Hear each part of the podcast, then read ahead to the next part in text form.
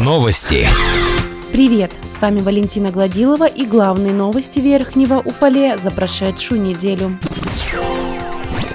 Верхний Уфалей вновь попал в число лидеров, но на этот раз по самым высоким показателям безработицы. Экспресс-анализ на 1 ноября уровня безработицы в регионе провела контрольно-счетная палата. Среди муниципалитетов с высоким уровнем безработицы Верхний Уфалей занимает второе место. Процент незанятого населения составляет 3,2%. Лидером в данной группе остается Низепетровск с показателем 4,3%. Самый низкий показатель отмечается в Челябинске – 0,7%. 20%.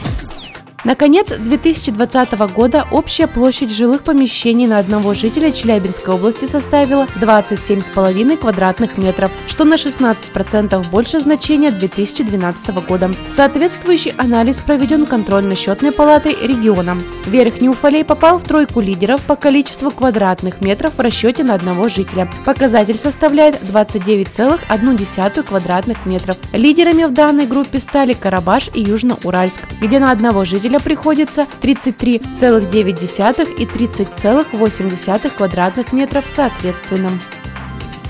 В социально-реабилитационном центре для несовершеннолетних проводилось занятие родительской школы, в котором принял участие инспектор ПДН с целью формирования у родителей ответственности за воспитание детей. В формате онлайн-консультации для родителей воспитанников, находящихся в трудной жизненной ситуации, выступила инспектор ПДН полиции, лейтенант полиции Ольга Бардина, которая в доступной форме рассказала родителям об ответственности за воспитание детей, напомнила о правах детей, обратила особое внимание родителей на то, что ребенок имеет право обратиться в органы опеки и суд, а родители будут привлечены к юридической ответственности. Полицейскими совместно со специалистами СРЦ для родителей создана памятка Совета инспектора ПДН. В памятке содержится информация об основных составах административных правонарушений родителей и их квалифицирующих признаках, а также даны советы, что должно насторожить родителей в поведении ребенка и что делать, если ребенок попал в плохую компанию.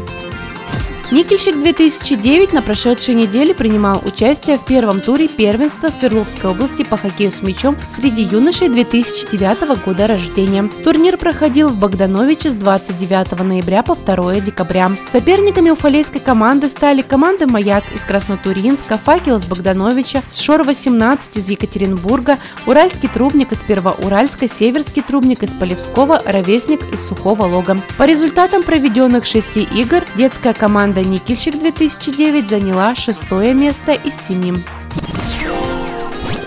На этом все. С вами была Валентина Гладилова. Уфалей информбюро. Хорошего дня.